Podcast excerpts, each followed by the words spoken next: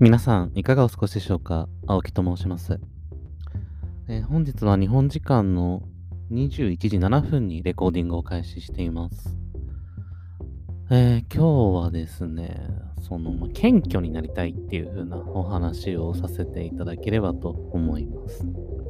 まあっていうのも、その、まあ転職活動を、まあ、していて、で、えっと、ちょっととある企業の面接で、まあ、落ちてしまったんですよ。ちょっとご縁がなかったというふうなことで。で、えっと、その、落ちてしまった理由みたいなところをですね、まあ、エージェント介して、その応募をしていた企業なんですけれど、ちょっと、まあ、すごい端的に言うと、謙虚さが足りないみたいなことを言われてしまってですね。はい。まあなんかその、スキルみたいなところはあるし、みたいな、なんか思考力とかはあると思うんだけど、その会社さんがやっぱ一番大事にされていたのが、その、まあ、謙虚さみたいなところをすごく重要視していて、で、ちょっと、まあ私の物言いがなんかこう、尊大に感じるであるとか、えーまた、その、まあ、高圧的な部分があるみたいなことをですね、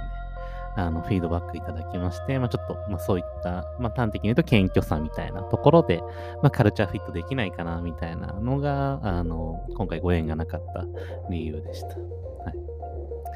い。いやー、もう難しいっすね、本当に。謙虚って何なんですかね？ちょっと検索してみますか。謙虚、謙虚、Google 先生に聞いてみると、あ違う謙虚出てきましたね。えー逮捕した後の、えー法律的な処置の検挙の方が出てしまいましたが、控えめであり、えーつつましいことっていう風なところがですね、あのー謙虚だそうですね。はい。ね、また自分自身の能力、地位などにおごることなく、相手の意見を素直に受け入れることができる人や、まあ、控えめでつつましく、へりくだった態度で人と接することができる人が、まあ、謙虚な人と呼ばれてるっていうのが一応 Google の一番上に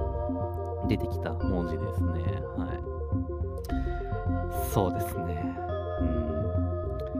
ん。まあ、控えめでつつましい。うん、まあ、確かに控えめでつつましいは 確かに当てはまらないですね。うん。いや、本当になんか難しいっすね。うん。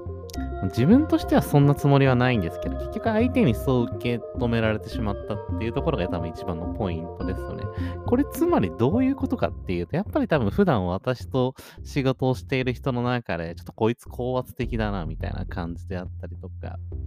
ちょっと物言いに問題があるなみたいな、そういう風な感情を抱かせてる可能性が非常に高いってことですよね。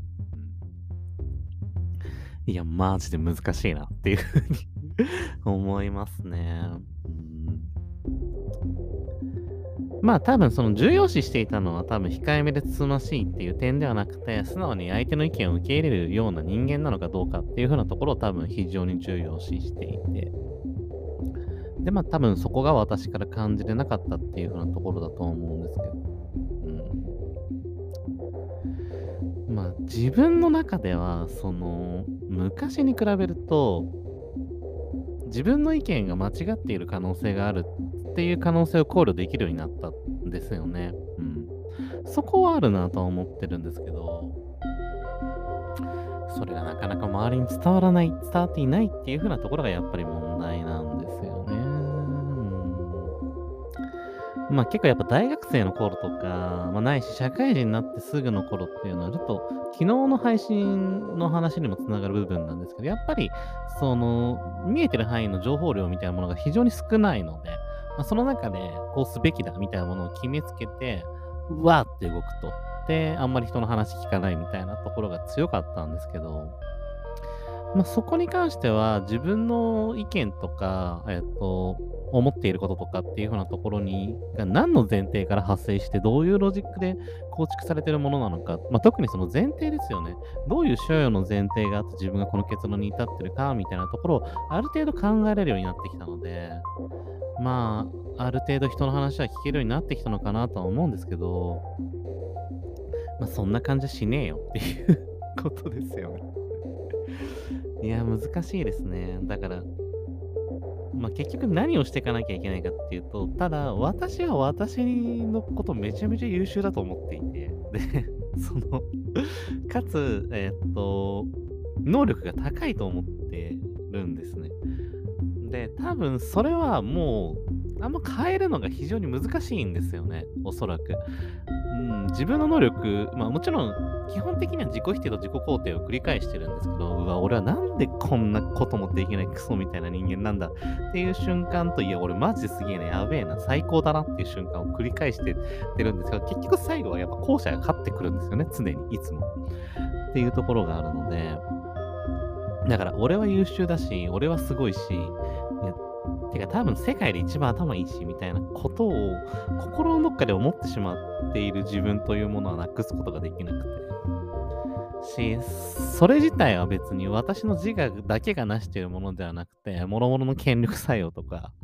えー、環境因子とかっていう風なものが強烈に働いて出来上がっているこの自分自身に対する意識みたいなところがあるので、なかなかそこを変えることは難しいと思うんですよね。だから、だけれども、それとはまた違う人格というか、なんだろう、自己というか、まあ、正しい、えー、概念が、概念化した言葉が難しいんですけど、またそれとは別のところでしっかりと人の意見をちゃんと聞くとか、その自分自身のその尊大な部分を相手に見せないみたいな部分をちゃんと培っていかないと、まあ結果的に、その私の存在によって、あの、えー、組織であったりとか、えー、チームないし対人関係っていうものでマイナスっていうものを及ぼす可能性が多分にあるというふうな危険性をですね、改めて認識しました。まあそういうふうなところでいくと、やっぱりそういった、まあ相反するわけではないんですけれども、まあ、ちょっと違うような自分自身の自己みたいなものですよね。そういった自己をどういうふうにやっぱり使い分けていくかなんですよね。違う自己を作り上げていって、それをどう使い分けていくかみたいな、そこをどう操縦していくかみたいな話にやっぱりなっていくのかなっていうふうなところは思いますね。まあ、どうやってやっていくのがいいんですかね、これは。うーん。やっぱりギリシャ的な感じで、こう、寝る前に、えー、本来どうすべきであったかというふうなところと、えー、その日の行動みたいなものを振り返って事故を改め直すみたいな。ちょっとこれ、なん、シトネだっけ？ちょっとなんて言ったか忘れちゃいましたけど、なんかやっぱそういう風なスキームを取っていかないと難しいのかななんていうことを思いますね。はい。まあでも、今の、えー、何も考えずに話している自分というものが、そういうふうな、えー、存在で高圧的な態度っていうものを取りがちっていうふうなところを、まあ、改めて客観的に知れたっていうのは、今回転職活動をしていて非常に良かったなっていうふうに思いますね。いや、昨日からなんか、本当に、まあ、ここ最近ずっとそういう風な感じで、暗中模索というか、白戦苦闘が続いておりますが、まあちょっとめげずに引き続き、えー、生きていきたいと思います。はい。えー、本日お話ししたかったことは以上となります。ではまた。See you again.